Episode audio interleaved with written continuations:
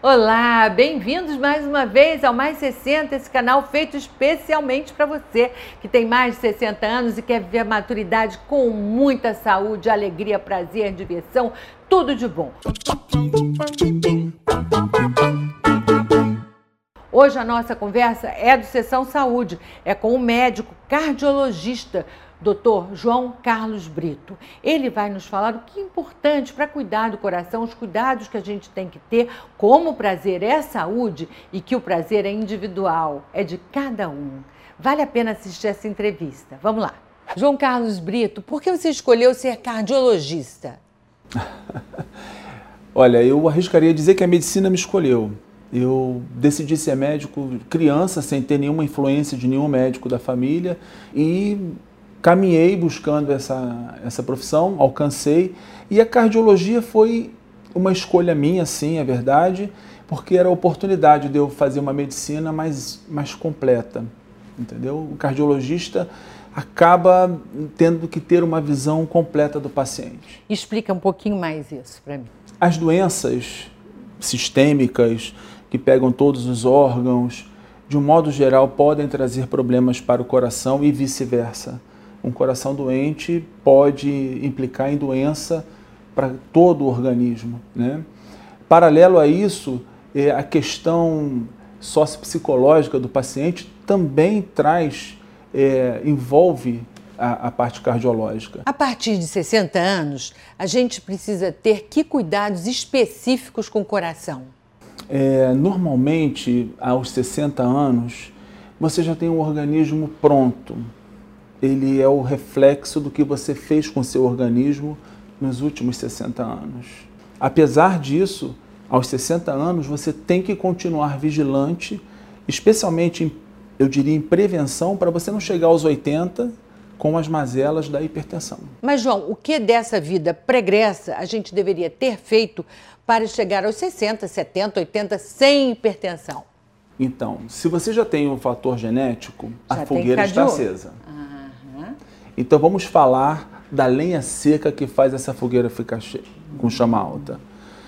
Obesidade, sedentarismo, dilipidemia, tabagismo, eh, estresse, tudo isso agrava uma hipertensão que esteja estabelecida.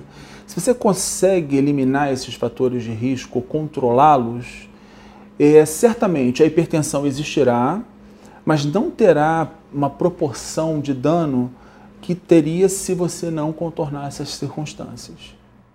Quais são as outras doenças mais comuns no coração?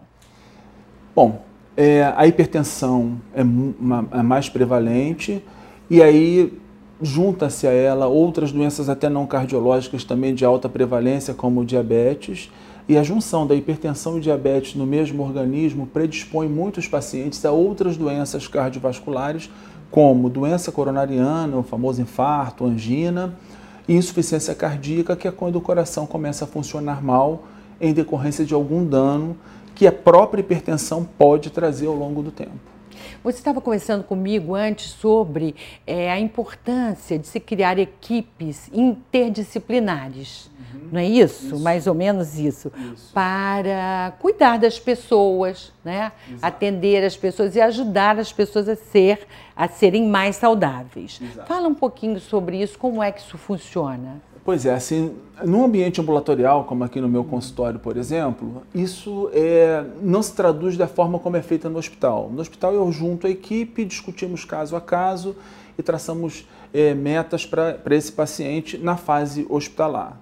Na fase extra-hospitalar, que é isso aqui, eu tenho que ter minha equipe de referência. E aí, por exemplo, se eu tenho um paciente hipertenso e diabético, na minha sala eu vou falar para ele: o senhor não pode comer sal, não pode comer doce, sobrou alface, água e luz para o senhor.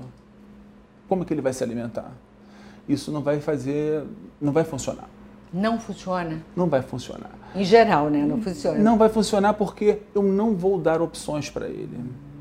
E hoje o aporte, o suporte da nutrição é, é de uma magnitude absurda eu tenho que encaminhar ele para uma boa nutricionista para que ela trace um plano alimentar adequado, proporcionando a ele o controle das doenças que a gente está tentando aqui, associando prazer. eu não posso nunca esquecer do prazer. Prazer é saúde. E a alimentação certamente é um dos itens que também traz prazer. Né? Gostei muito de você falar que prazer é mais saúde. Mas como fica isso para os mais velhinhos? Com essa orientação, porque aí já toda a vida é mais. É, a, a diversão é mais restrita, né? Exatamente. É, assim, nos idosos e no, nos muito idosos, o prazer vai ficando cada vez mais limitado, né?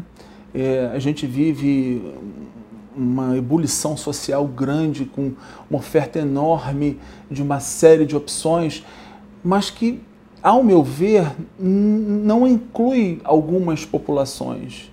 A gente tem aqui no município até uma ação legal de atividade física na praça, com colocação de é, aparelhos para estimular. É, você vê na praia, especialmente no verão, algumas ações. Mas se você parar para pensar, o alcance é muito pequeno. Né? A gente está falando da Zona Sul e fora daqui.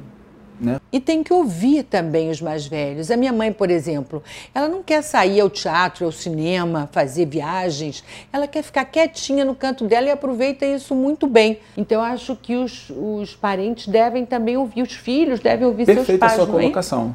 É, nós temos que entender o que, que dá prazer para ele naquele momento.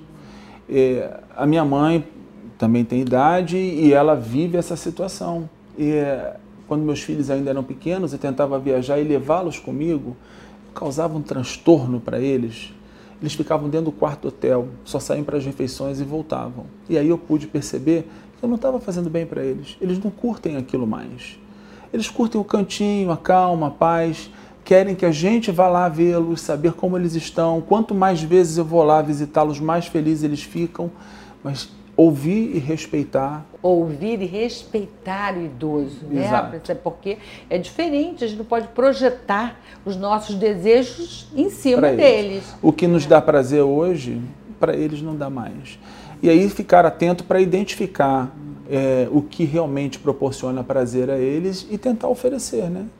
Então, só para recapitular, para ter um coração bom, que nos leve até mais de 90 e daí para frente, 100, 100 anos, a gente tem que? Atividade física. Atividade física. Controle da alimentação. Não quero nenhuma restrição maluca, mas equilíbrio. Aquele famoso pratinho, arroz, feijão, vegetais, uma proteína, pouco sal, pouca gordura Comer quando se tem fome, não porque é regra que tem que comer de tanto em tanto tempo. Essa é uma boa alimentação. É, visita ao médico regular. Eu acho que isso é fundamental. É, não fumar. Cigarro é uma desgraça da humanidade. É uma desgraça. Bebida alcoólica. Isso que eu ia perguntar. Uma taça de vinho, pode? Olha só. É, as nossas sociedades de cardiologia, eles não recomendam o consumo de bebida alcoólica é, eles estipulam que uma certa quantidade é, não é tão prejudicial. A partir daquilo, sim. Isso no número mágico se transformou mais ou menos entre 100 e 150 ml de vinho tinto por dia não cumulativo. Por que o vinho tinto e não o uísque ou, aguardente? Porque o vinho tinto que é extraído da uva vermelha, a casca da uva tem uma série de antioxidantes que são muito benéficos para a gente, daí a proteção cardiovascular do vinho. Então, é verdade, não é mito. Não é mito. Vinho tinto faz bem para o coração. Nesta quantidade. 100, 150 ml, não cumulativo. Não então, cumulativo quer dizer, você não junta toda semana para tomar no fim de semana a garrafa. Se não toda. bebeu de segunda a sexta, sábado vai beber só 150. Que notícia péssima. João Carlos Brito, muito obrigado pela entrevista. Foi um maior prazer estar Igualmente, com você. obrigado. E aí, gostou da entrevista? Então, inscreva-se no canal para receber as novidades todas as semanas e compartilhe também com seus amigos e familiares. E olha, dá o seu like sempre porque é um incentivo para a gente e pode sugerir a pauta que você quiser que a gente corre atrás. É isso aí, gente. Um grande abraço e até a próxima.